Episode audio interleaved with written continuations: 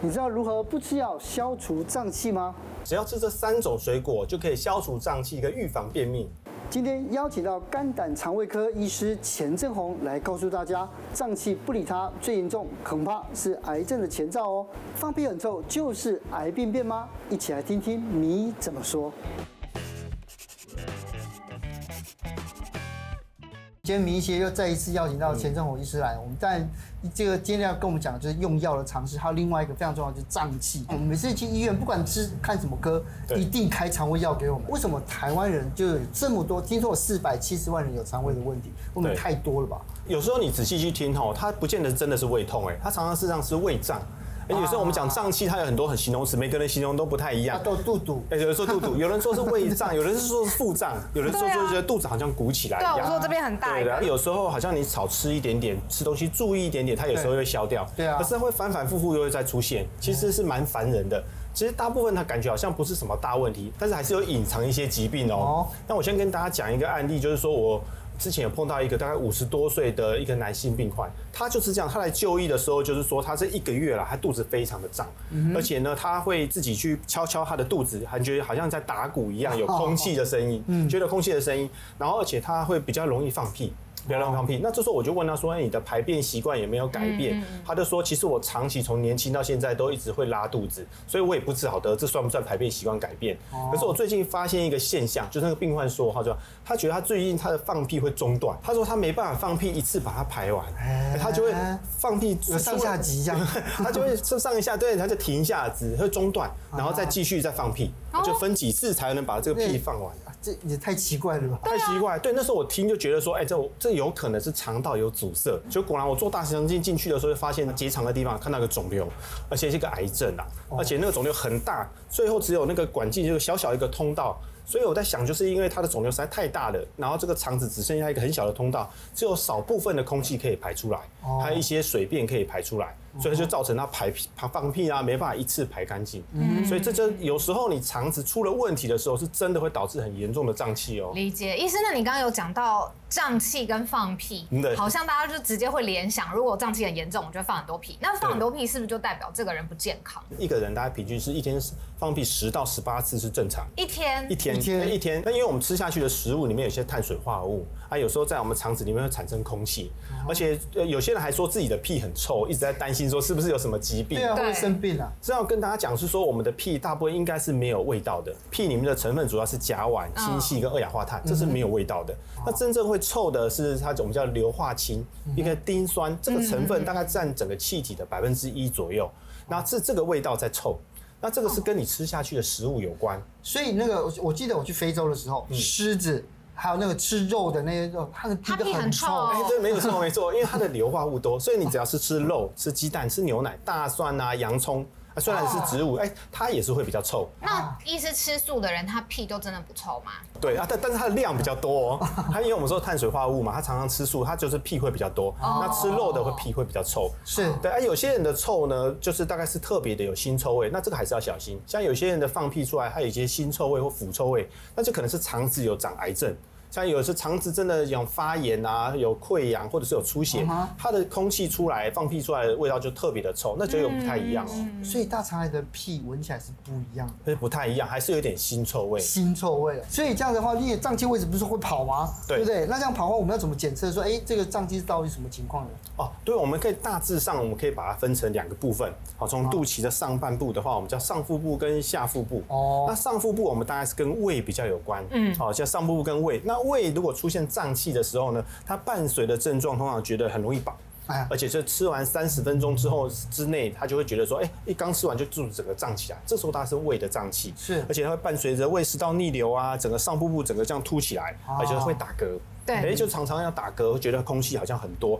那如果是下腹部的胀气，或者在肚脐周围，在这个地方呢，它伴随的症状有时候是它可能会拉肚子啊，有时候是有些人是便秘。有些人觉得排便排不干净，或者是排出来的大便比较黏，哦、对，还有伴随着一直放屁，嗯、这个是大部分是肠子里面产生的胀气。是，所以那有些人的话，有时候是上面，有时候下面，有时候是两边一起胀，也是有同样可能两个问题一起出现，还是有可能的、啊。医生，那我知道胀气有位置的不同嘛，嗯、对不对？可是我就在想，到底是为什么会引发胀气？这样跟大家解释一下，我们的空气是怎么形成的。那实际上，我们吃下去的食物里面有一部分叫做短链的碳水化合物，那这个是我们的小肠是比较难吸收的。那这些比较难吸收的碳水化合物，它就夹带着我们的水分，它会一起流到我们的大肠。那说我们大肠里面有些细菌嘛，它就会去发酵这些碳水化合物，它产生空气。所以这个空气怎么来的？就是我们的食物发酵出来的。所以当你的肠道的细菌有出现异常的时候，它就产生比较多的空气。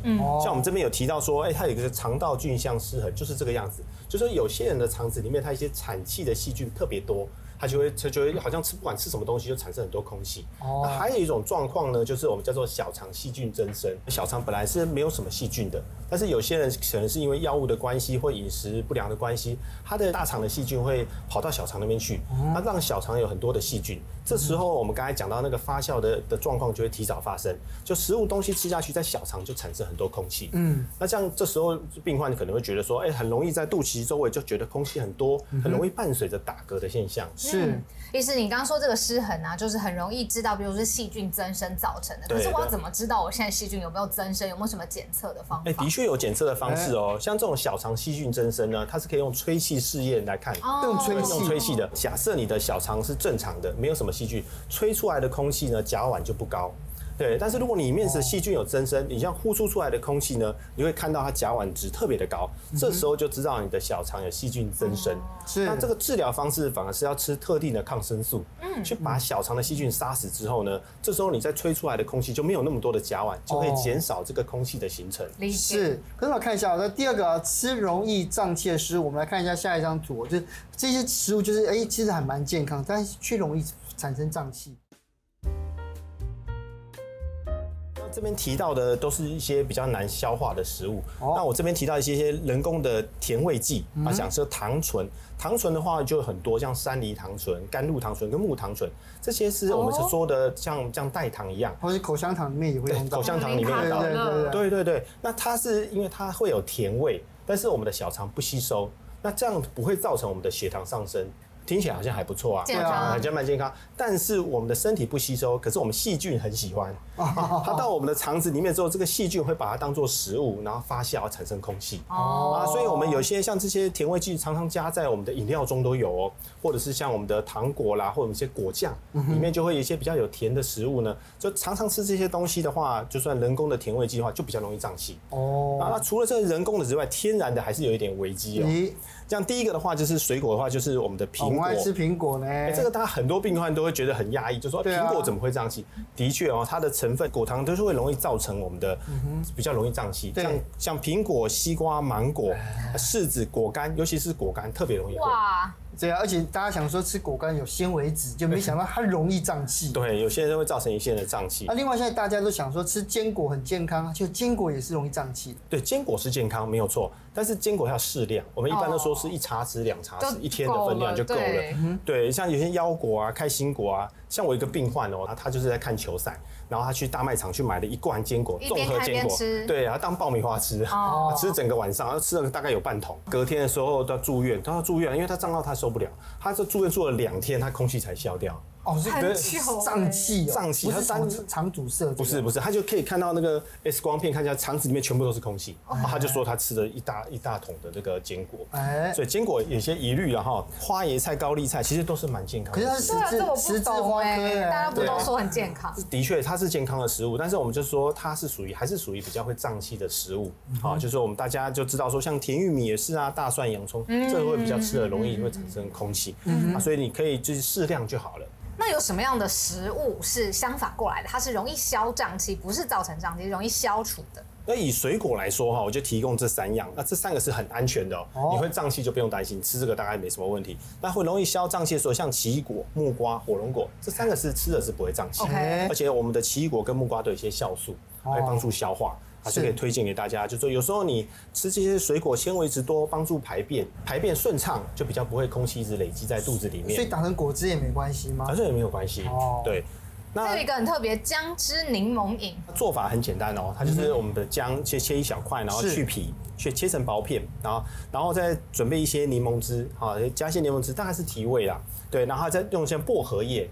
像有人家里自己种薄荷，直接拿薄荷叶来搓揉，然后丢丢到里面去。那像薄荷也可以帮助我们消胀气。那接下去就冲泡我们的热水，煮沸的热水，就像冲泡一样。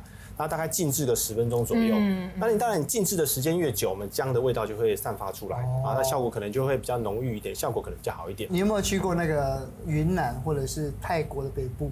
怎么样？他们传统的那个，他们招待客人喝茶，哦，就来了先喝一杯，就是这个味道，真健康，所以这个很健康这样。除了这之外呢，天然发酵食物养好菌。当然，我们尝到好菌越多是越好了。是对，那能从食物中摄取是最好的方式。那譬如说我们现在味增啊，像像优格，这都是发酵过的，对，可以含有一些好菌。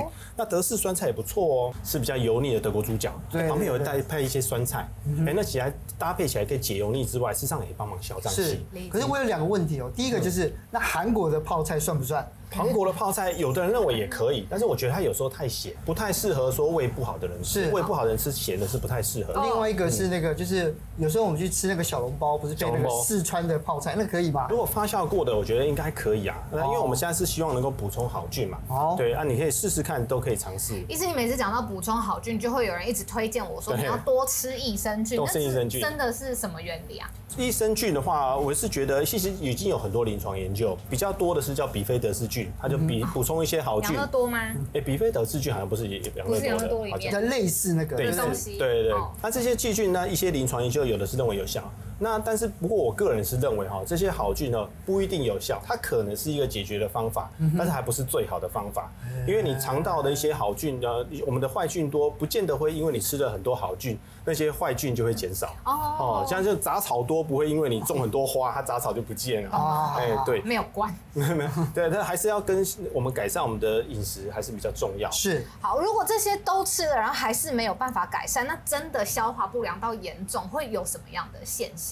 对，除了刚刚提到那两个原因，食物呢跟肠道菌之外呢，事实上我们的我们的消化道出了问题的时候，也会造成我们腹胀的症状。我们先来提一下，就是说像我们的消化性溃疡，就是常见的原因。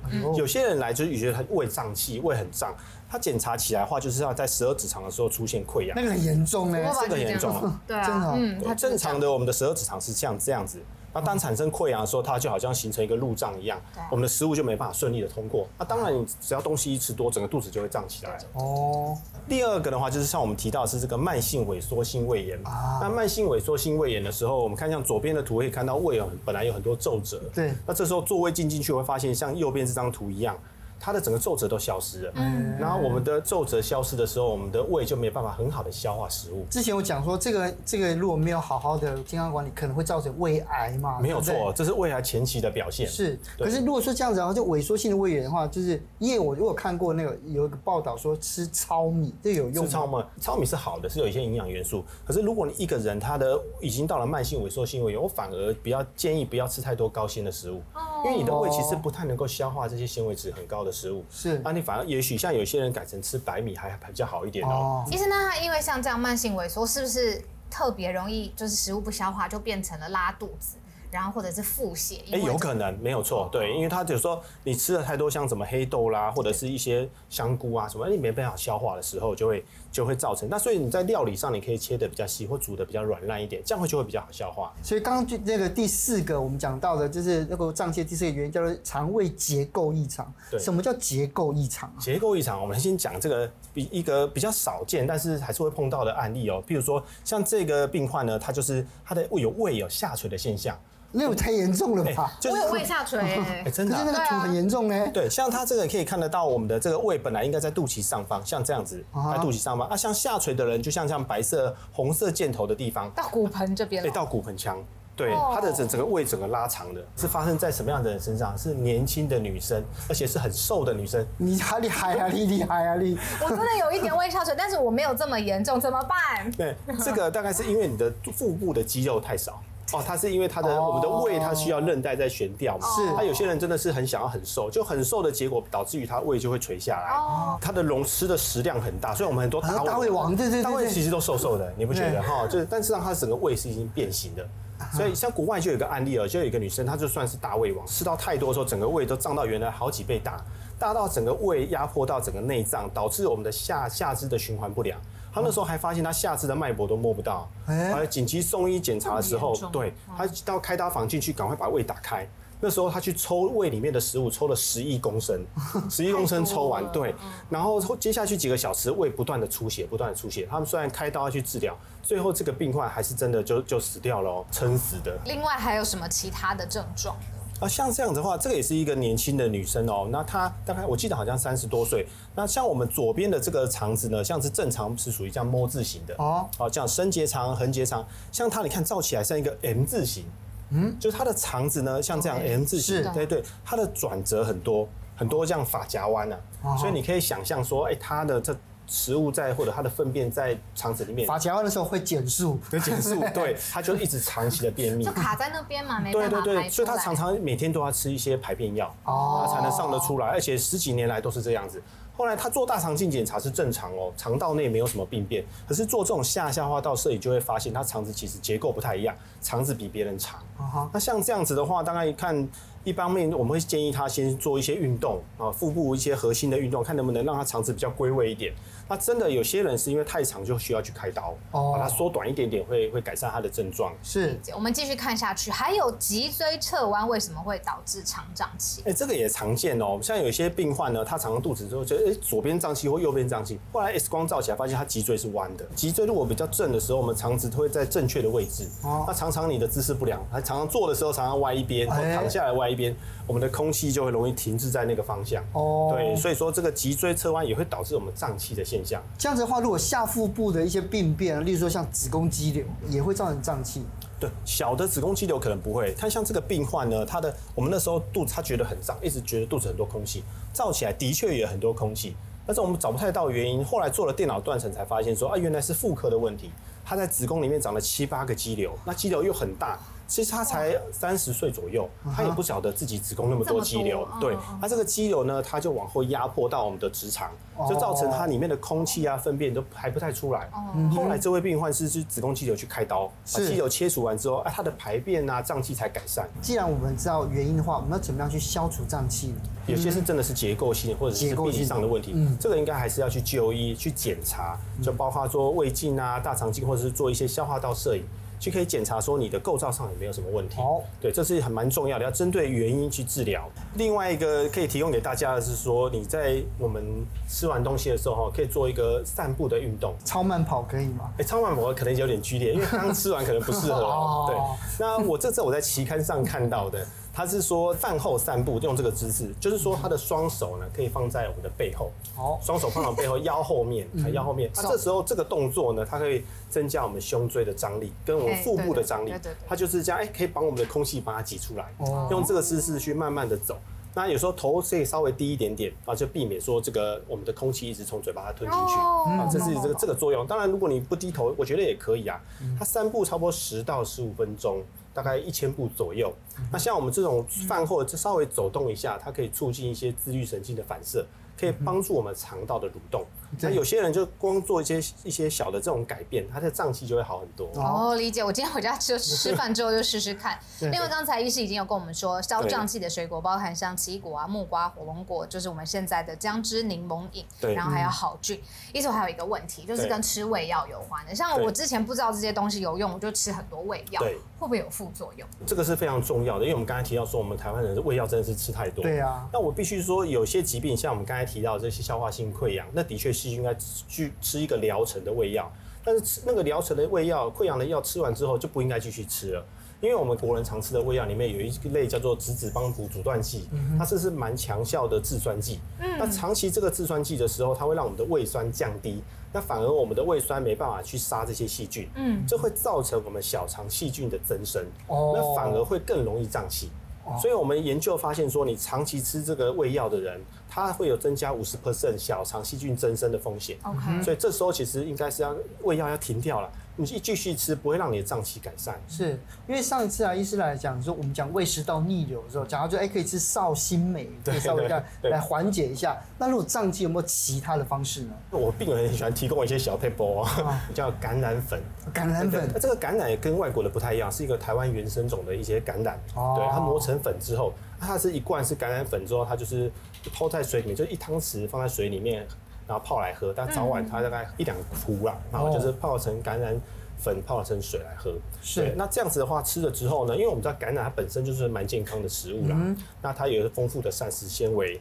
它其实有一点苦涩，然后一些甘甜，它是会促进我们肠道的蠕动，嗯、所以吃了这个橄榄粉之后，他觉得说，哎、欸，好像他的肠气就比较容易排出来，哦，他就想说这个是一个好的方式，可以提供给大家。但是我觉得今天医师带来这个姜汁柠檬饮最好 一杯又一杯的我。对啊，好，今天谢谢医师教我们这么多重要的知识，谢谢，哎，谢谢大家。